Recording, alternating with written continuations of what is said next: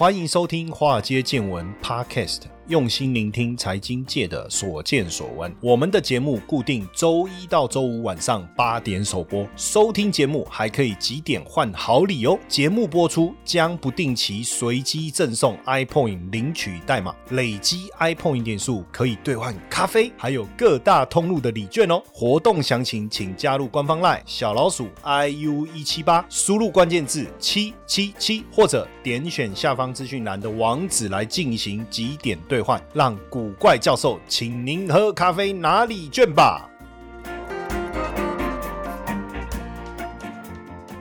股票市场千奇百怪，见怪不怪。大家好，我是古怪教授谢承彦。哎呀，这个从我们从二零二零年呢七月七号啊开台以来啊，我们的节目啊到这一期比特币币圈惊魂已经五六六五六六。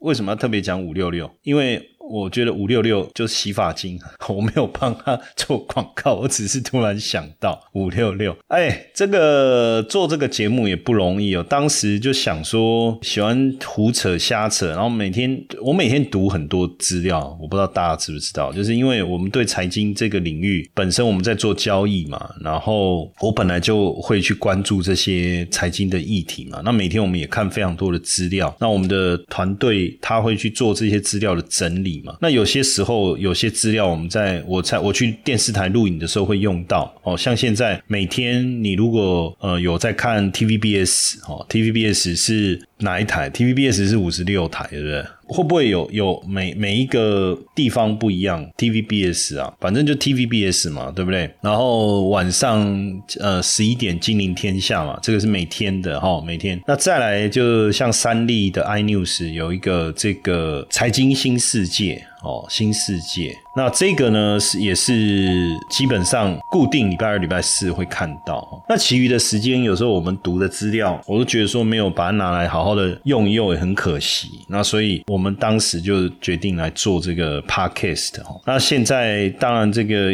我们也没有固定锁定一定要谈什么啦，比如说总体经济啦、产业啦、投资的讯息啦、投资的心法啦，或是有一些新的议题啦，我都觉得说应该都可以拿出。来谈一谈哦，都可以拿出来谈一谈。那今天我们就来聊一下这个，聊这个比特币哦，这个。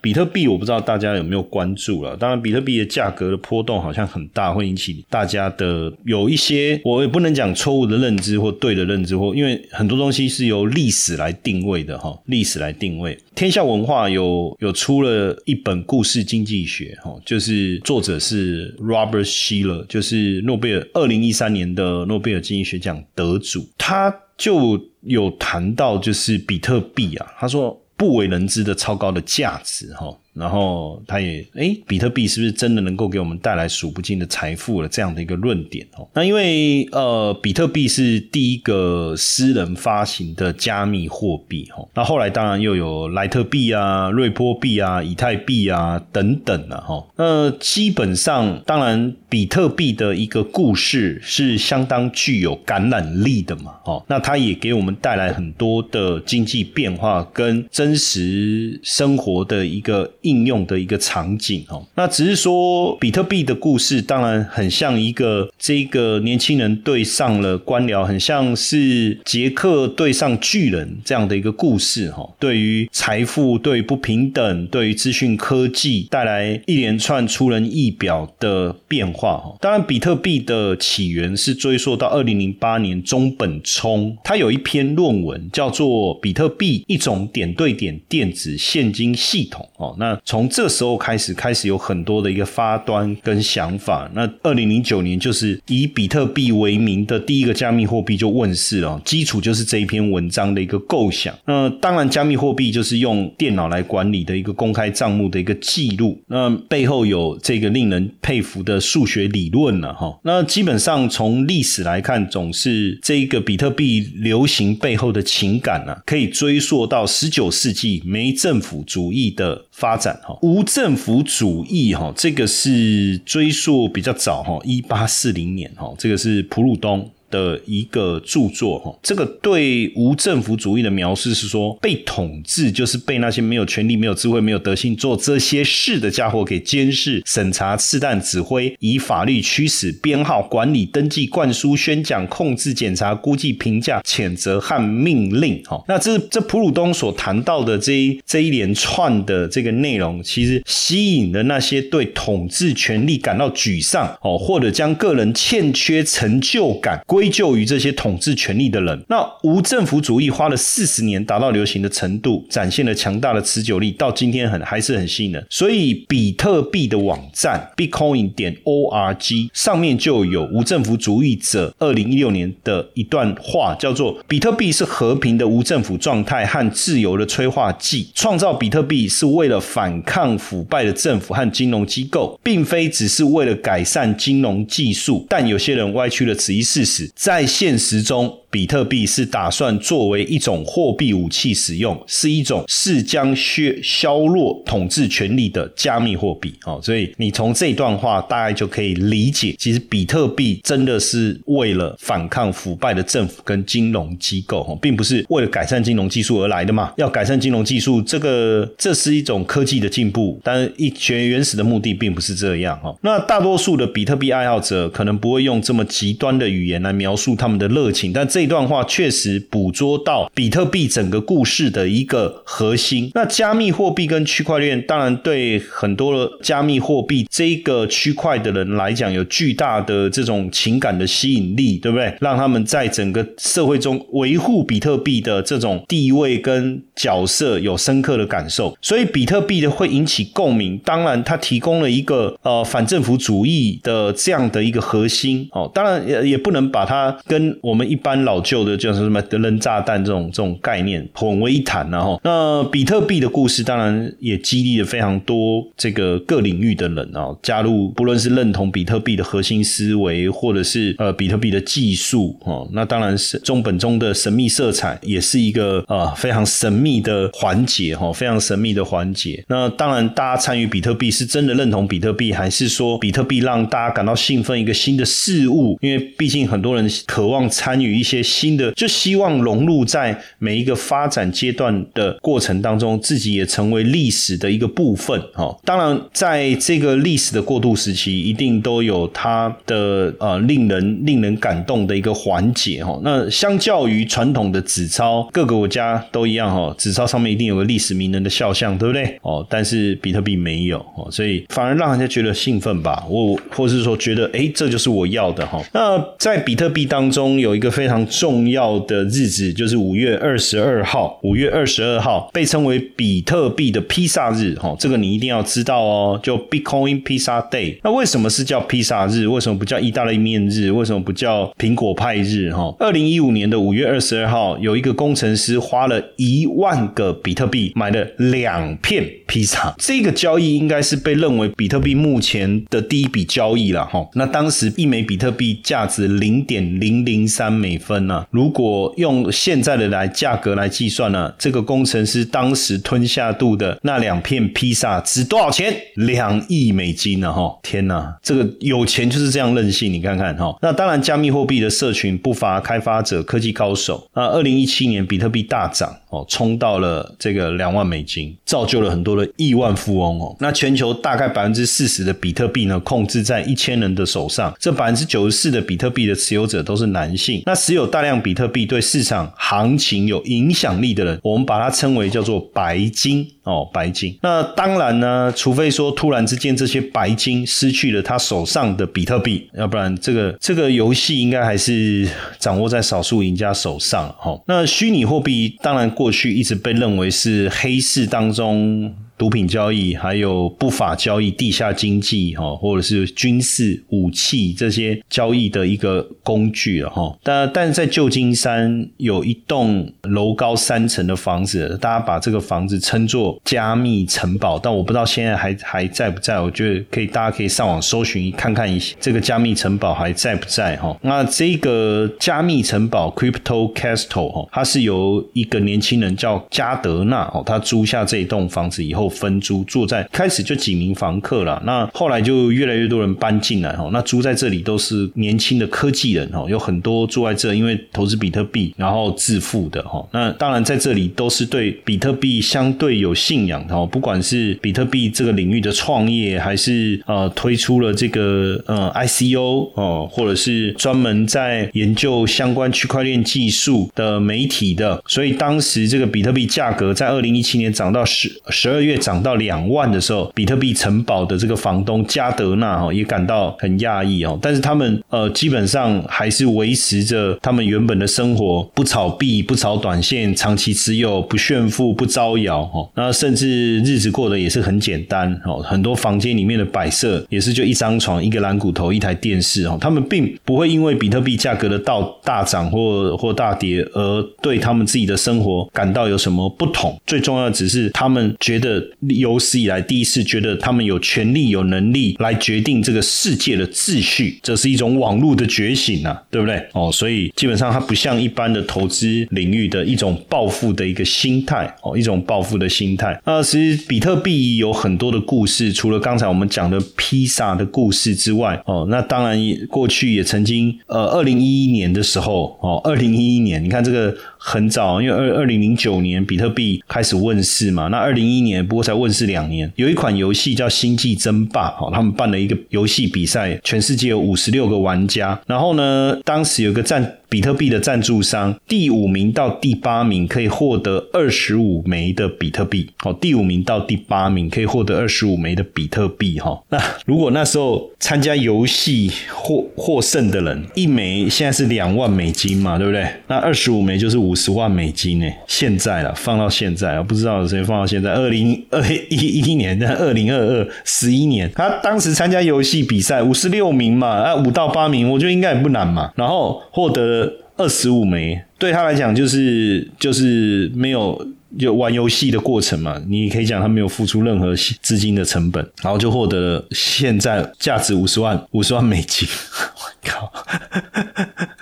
哇，这这这五十万美金呢，一千五百万台币，就这样子哈。所以，但是有有多少人留着？不知道，不知道啊，对不对？哈，这个也是一件很有趣的事哦，很多的故事。然后，呃，之前也还有一个故事，就是有一对中年夫妇，然后他们用一千美金买了一个比特币，然后可是他们很高兴嘛，就是说，因为他们也参与了真的时代的变化哦，然后买了比特币，然后结果结果他们就到处问说怎么把那个比特币卖掉，然后就有网友教他们嘛，朋友教他们，然后教了半天，他说，哎，我还是没有办法卖掉，哎，然后后来他朋友跟他们见面以后，他就把把那一枚比特币拿出来给他看，说怎么卖啊？哦，这样就一枚塑胶硬币，上面印了 Bitcoin 的那个符号，这样，所以他就被骗了嘛。因为比特币没有没有硬币嘛，哈，没有硬币了哈，这这样就很很有趣哈。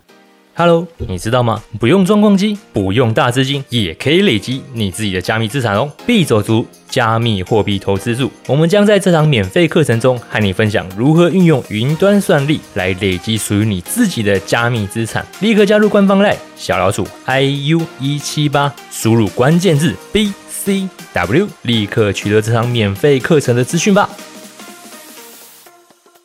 那当然，过去有一个故事更有趣哈，就是有一个三十五岁的 IT 工程师哦，他二零零九年就开始挖矿哈，然后他总挖了七千，早期挖了挖到了七千五百枚耶，七千五百枚哈。那如果我们来算一下哈，一枚两万美金嘛，一点五亿，价值现在大概是一点五亿啊，对不对？大概四四快五十亿美金呐，对吧？哦，快快五亿美金呐。嗯，五一点五亿，对，快五十亿台币啊，快五十亿台币啊。哇，那这不得了，对不对？哈，结果那时候他是把比特币放在硬碟，这叫冷钱包嘛，这就是冷钱包啊。之后我们也会聊到。然后他把硬就是电脑要捐出去，把硬碟拆下来。结果第一个动作就是要把电脑捐出去，硬碟拆下来，这个是对的，对不对？就没想到喝酒误事啊，喝了酒以后啊，竟然没有注意啊，就把这个硬碟给丢了哈。然后那是丢了就算了嘛。然后所以比特币那时候。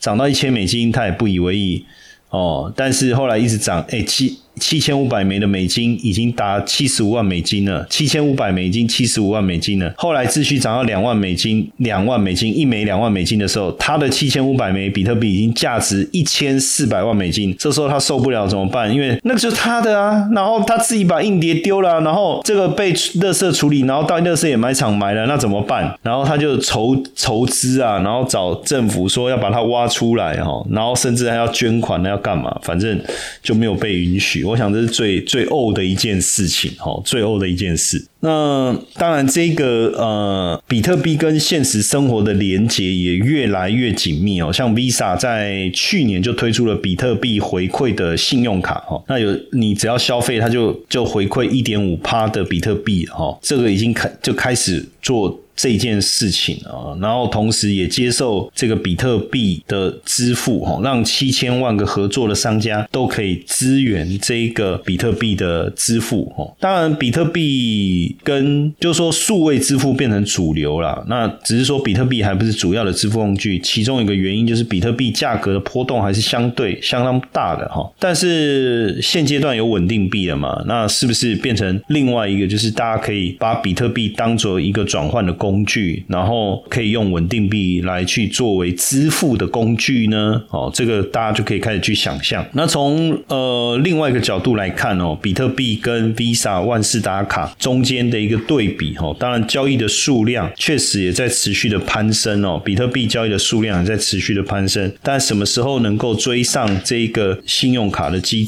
拥有者哦？因为目前大概有多少人拥有使用呃比特币的拥有者数量大概是一亿，有多少个？比特币钱包大概两亿个，哦，那每天比特币用户的数量大概是落在四十万，哦，那交易的数量大概在五千三百万，比特币交易者的数量大概是五千三百万。那当然，呃，要追上这个信用卡市场还有一点距离，但是对 Visa、万事达或 PayPal 这些支付巨头来讲，哦，会不会是一个威胁？其实不是，他们认为是一个机会，所以他们也持续的在这个跟比特币的市场做一个连接，哈。那当然。这个区块链就是我们讲 Web 三哈，你能不能把加密货币跟日常生活做一个连结哈？就是吃饭呐、喝咖啡啦哈，这样。当然现现在你如果能够跟这个电子钱包做一个连结，把你手上的加密货币储值以后，你自然而然就可以去换算比特币到底现在值多少台币，然后你可以利用这个金额去呃买蛋糕、买甜点、喝咖啡等等，就肯定可以做到这件事情了。那如果能够这样的话，呃，储值以后你也能够在亚马逊哦，在 Uber 能够去消费，这个就是非常重要的一个实物上面的应用的一个环节哦。当然，比特币流行啊，杜拜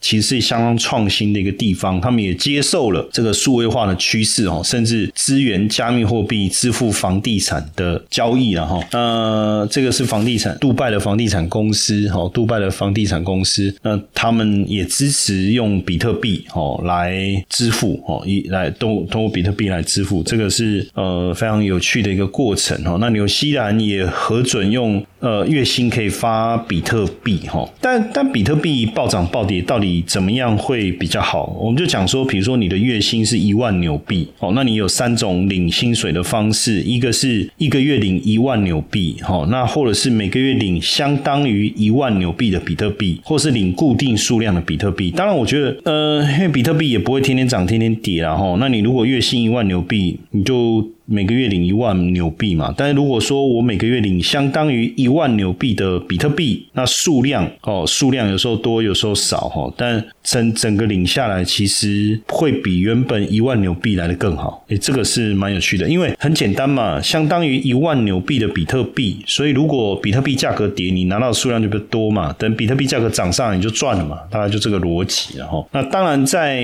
比特币的领域啊，大家最关心的还是萨尔瓦多嘛？为什么？因为萨。萨尔瓦多是世界上第一个采用比特币为法定货币的国家。那这个大胆的尝试到底是正确的决定，还是鲁莽的冒险？哦，大家其实都还在观察。当然，在萨尔瓦多的法律规定当中啊，你不可以拒绝。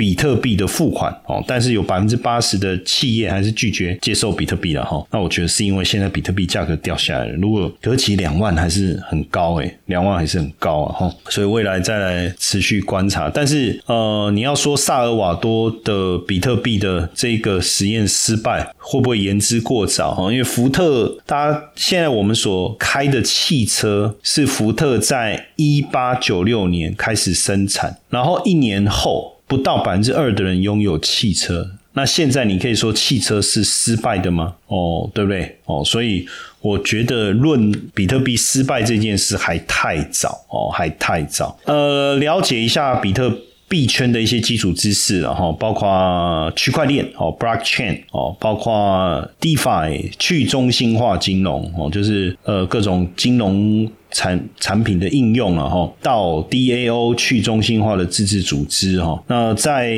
币圈常用的一些缩写哈，比如说 HODL，Hold on dear life，Hold on dear life，HODL 没有写错哈，Hold 是 HOLD 嘛，它是写 HODL，它没有写错哈，当然它的意思就是说一张不卖，奇迹自然的概念啊，就是持有持有这个加密货币比特币的人，他就永远持有，不管怎么样变多低还是坚定。的石油啊，还有 FOMO 害怕投资加密货币，很多人当然是怕错过这个淘金的浪潮，这个也是一个原因。那在这个。币圈当中你要知道的一些，就是比如说 wallet address 哈，就是你的钱包的地址哈，还有 gas fee 就是矿工费，还有 ICO 就是首次代币发行哦，这些重要的这这个相对应的观念哦，大家也要多理解哦。那当然今天来了解一下。这个比特币的一些相关知识，好，那今天我们这一集的内容由 BCWES 交易所所赞助播出，那大家也可以加入我们的官方 LINE 小老鼠 IU 一七八，哦，然后输入关键字 BCW，哦，那可以参与这个免费拿铁的领取，哦的活动。哦，你只要加入我们的 Light 小老鼠 iu 一七八，然后输入关键字 bcw 哦，就可以参与我们这个免费领取拿铁的这个活动。那同时，我们也也举办币走族的讲座，来让大家更深入的去学习有关于比特币投资相关的议题。那这个呃活动由加密货币交易所啊 bcwes 所提供，那也欢迎大家来参与我们后续的讲座以及咖啡的兑换。